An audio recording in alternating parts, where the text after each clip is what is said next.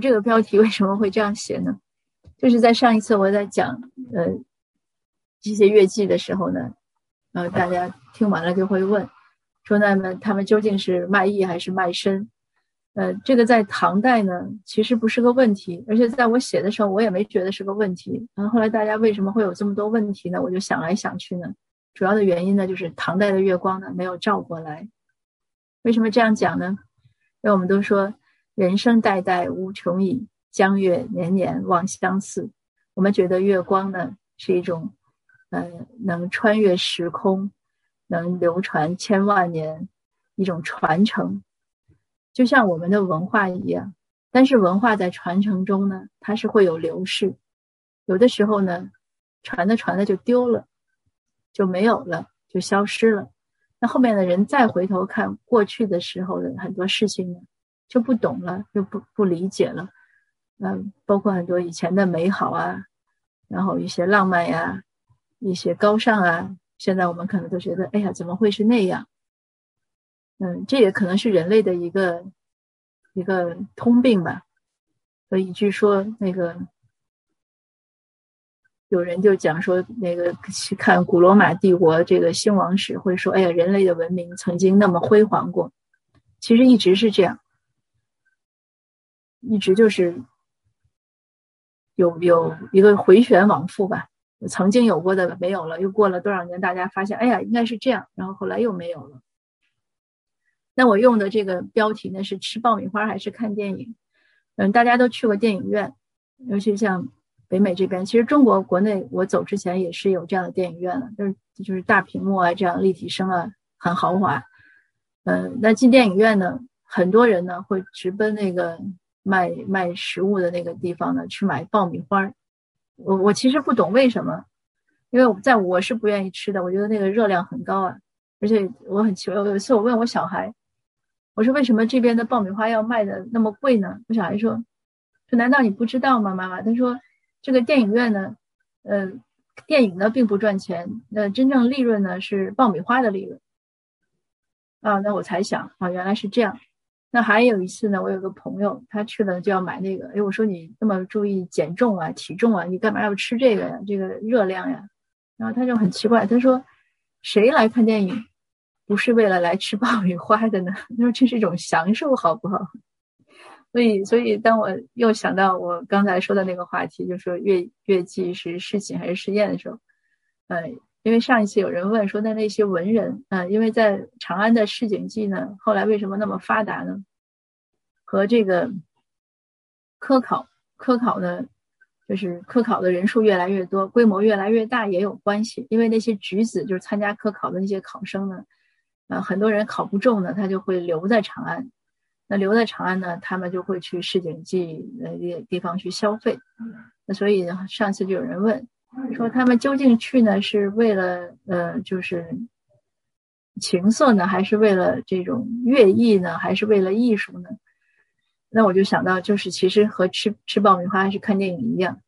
那不管有人多爱吃爆米花，他可能去电影院说呢，或者他去嗯。理由呢，还是要去看一场电影。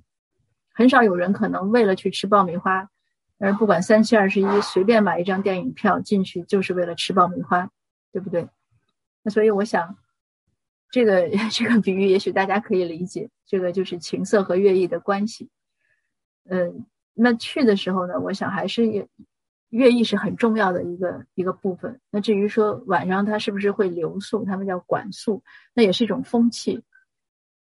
但是因为当时为什么和现在不一样呢？因为现在我们会想到感情，嗯，爱情啊或者什么，但是在当时呢，当然也会有，但是通常会认为它是不相干的，因为它不可能有结果的，因为是不同的等级的。就是这个就是很简单的，你去看电影，然后去吃爆米花，呃，你也没有想把那个爆米花的机器买下来或者怎么样，就是一个消费而已。那我们再从它回到它的这个制度上来讲，就明白为什么，嗯，在当时不是一个特别大的一个问题，呃，或者不是，嗯，现在有些人想的就是会认为情色是那么重要的问题，当然也很重要，但不是那么重要。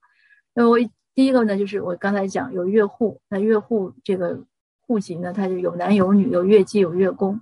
那你要知道，里面很多是家庭的，是是家庭成员，是一个家庭。比如说，他无论在市井界啊，还是在公祭啊，你像我们说公祭，呃，唐代呢，他那个呃很多地方都叫教坊，所以呢，史书上有写内教坊、外教坊。外教坊呢分左教坊、右教坊，很多年。呃，大家都认为这是不同的机构，但是当我在看史料的时候，我认为这是同一个机构。怎么讲呢？内教坊就是他在宫廷里面上班的地方，因为这些乐工啊、乐伎，呃，他要有一个地方待着，他不可能在走廊里待着，他必须有一个地方放他的乐器啊，他们做一些简单的排练呀，或者一些安排，所以有内教房。那外教房是什么呢？就是他们居住的地方，就是像我们现在说的家属院儿。呃，唐代呢，这个也是很典型的，它会有家属院儿，它因为方便，而且那个外教房呢，就是在呃宫外面，宫墙外面一墙之隔，它上下班都很方便，所以会有他们居住的地方。那它是一个家庭，呃，那你在宫妓宫廷中是这样，在地方的军政府这个地方也是这样，它有乐营，哦，下面有写有乐营，呃，乐营呢，就是一般会找一些。大户人家那种花园啊，什么就很优美的地方，呃，那些乐工啊、乐伎住在里面，也有小孩在里面，呃，那这些官员喝酒的时候呢，他们是要到乐营来喝的，因为衙门里呢肯定还是比较严肃嘛，而且那个装装潢啊什么也不不柔和，他们在月影里喝，那也是一个家属院的性质。那这里面呢，他肯定有一些单身。嗯，那你就可以理解了。那对于有家庭的呢，它是另外一个概念，它肯定还是有一个基本的一个一个伦理道德。当然，到了后面的，确实是越来越差。但是在唐代的时候呢，嗯，对这种家庭，就是乐工家庭的这种，嗯，可以说尊，你，不能叫尊重吧，但是这样的一个保护呢，还是有，就是它有一些底线呢没有突破。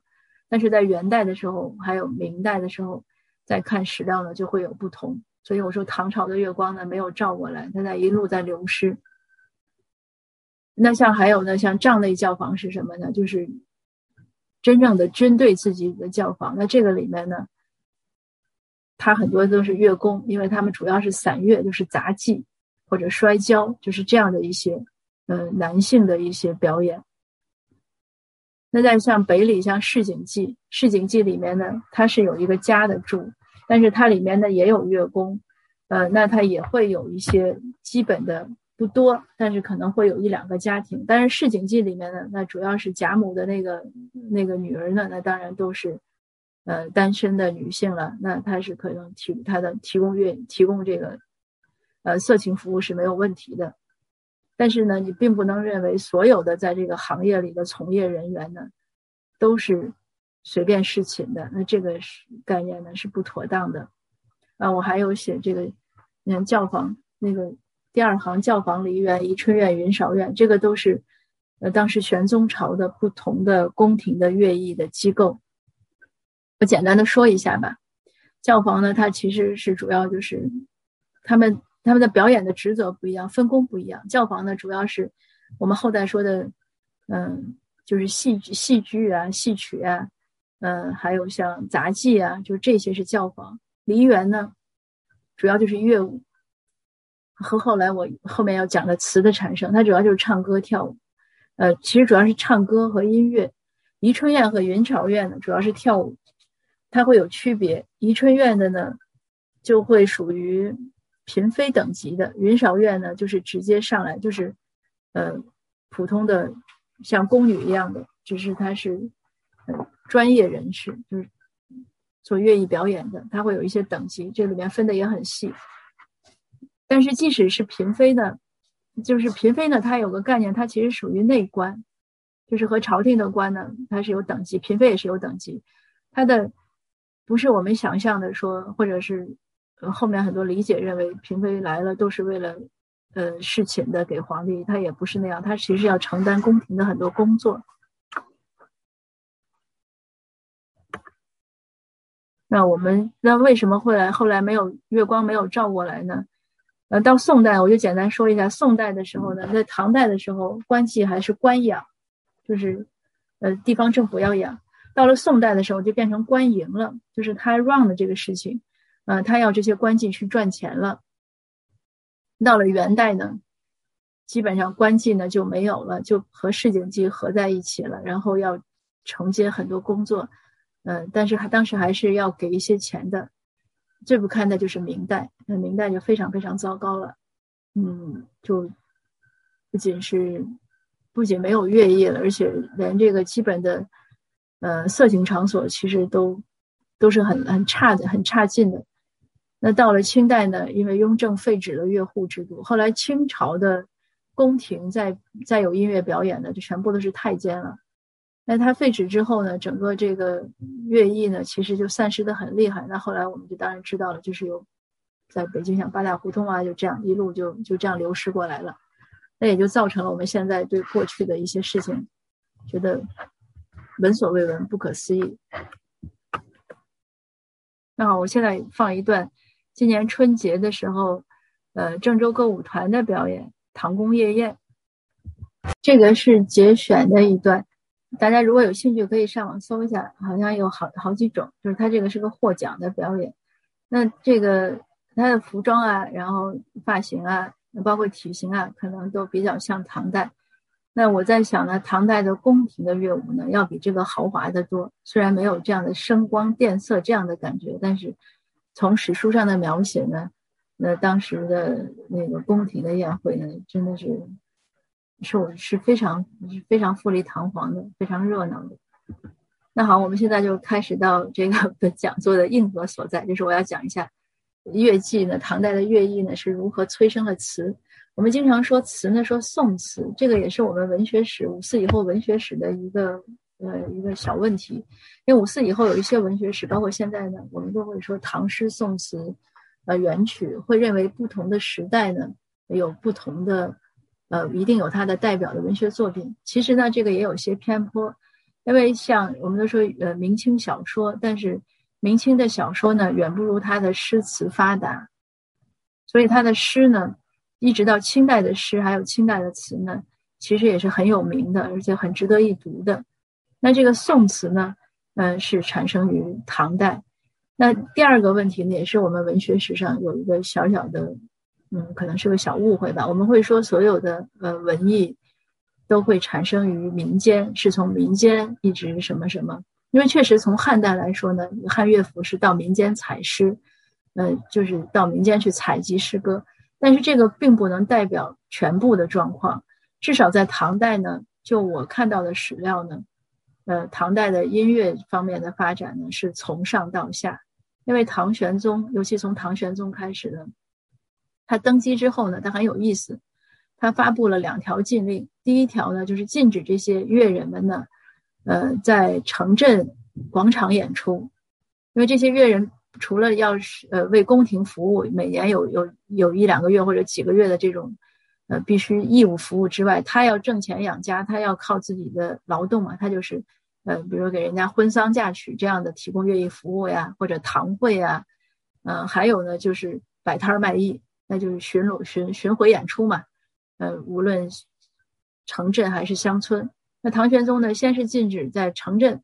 然后又禁止在乡村巡演，那你说这些乐乐工他怎么生活？所以他主要就完全是要靠在朝廷的这种藩上轮值，应该是这样的一种状态。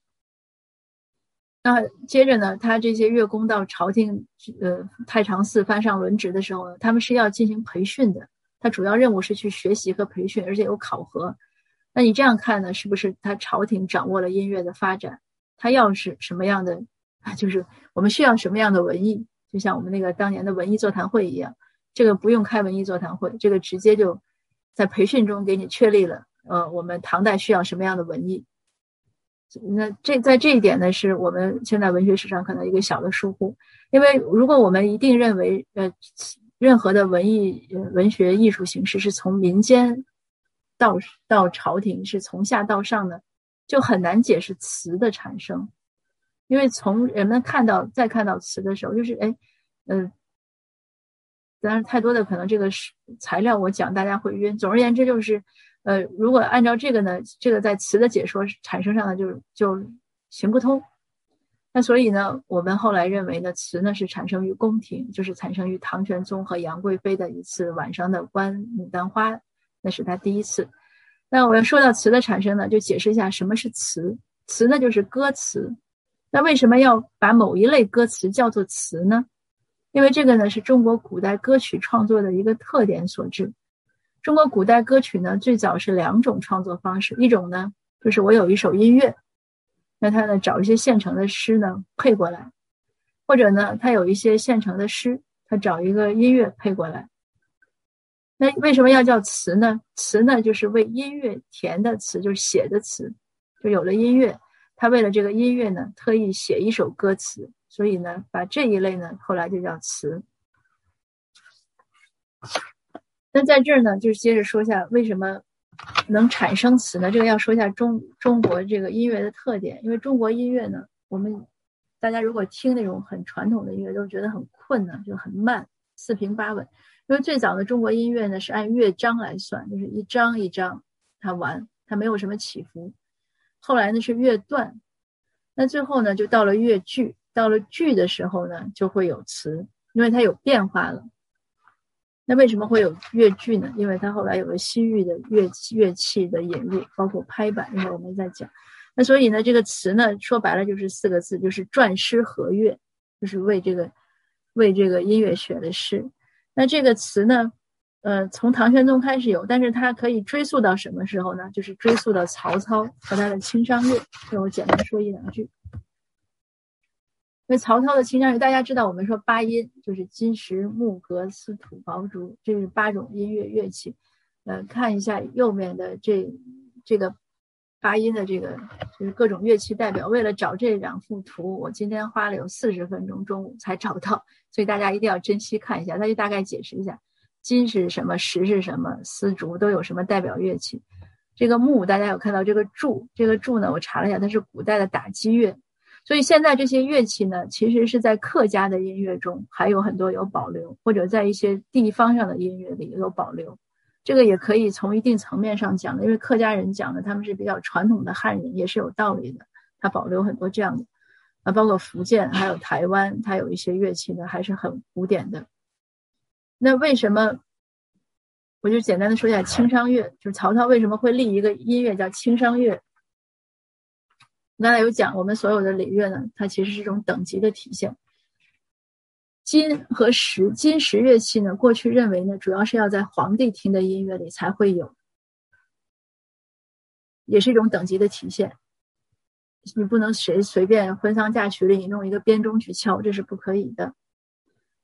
那曹操呢，我们都知道他一直要当皇帝，但他一直没好意思当，然后搞来搞去一直在推脱，到他儿子才当了皇帝。他没有当皇帝呢，但是他所有的这种礼制呀，他都像皇帝一样，就包括他听的音乐，他听的音乐呢，他把它就是创制了一类音乐，这类音乐呢，它叫清商乐，那他呢就在里面加入了金石这种乐器，这两种两类乐器，所以有金石声，这是他听的音乐。那其实意思呢，就是他跟皇帝呢其实是差不多的。那这个青商乐一直从从魏晋南北朝一直过来到玄宗这儿呢，后来就变成了法曲。那具体怎么变呢？我也不讲了，再讲完大家可能快睡着了。那法曲呢，就是说白了就是一类呢，呃，因为当时在唐朝呢，我们刚才说就是西域的音乐呢，乐器来了很多，结果就搞得呃，就变成流行音乐，可能就是胡乐。但是胡乐的问题是什么？很快，节奏很快。但发现就不能和汉汉字呢，不能有个很好的匹配。就像我们拿咏叹调，如果你唱咏叹调，你唱中文的咏用中文歌词去唱，你觉得很怪，对不对？或者你唱京戏的时候，你唱英文也很怪，它不不 match 不匹配。那这个问题呢，其实很早人们就发现了，嗯，就已经有一些在改变。那到了玄宗的时候呢，他很喜欢音乐，啊，他也很致力于这个音乐的改造，他就立了法曲。立了法曲呢，所以他为什么成立梨园呢？就是为了做法曲的研究啊、研制啊，然后演奏呀、表演做这些东西。那在这个里面呢，他就逐渐的呢，就是最后在某一天晚上，产生了词这样的东西。因为法曲呢，它的一个特点就是它里面有拍板，拍板呢就可以节约。哦，sorry，这个是一会儿的 bonus，一会儿再来再来讲。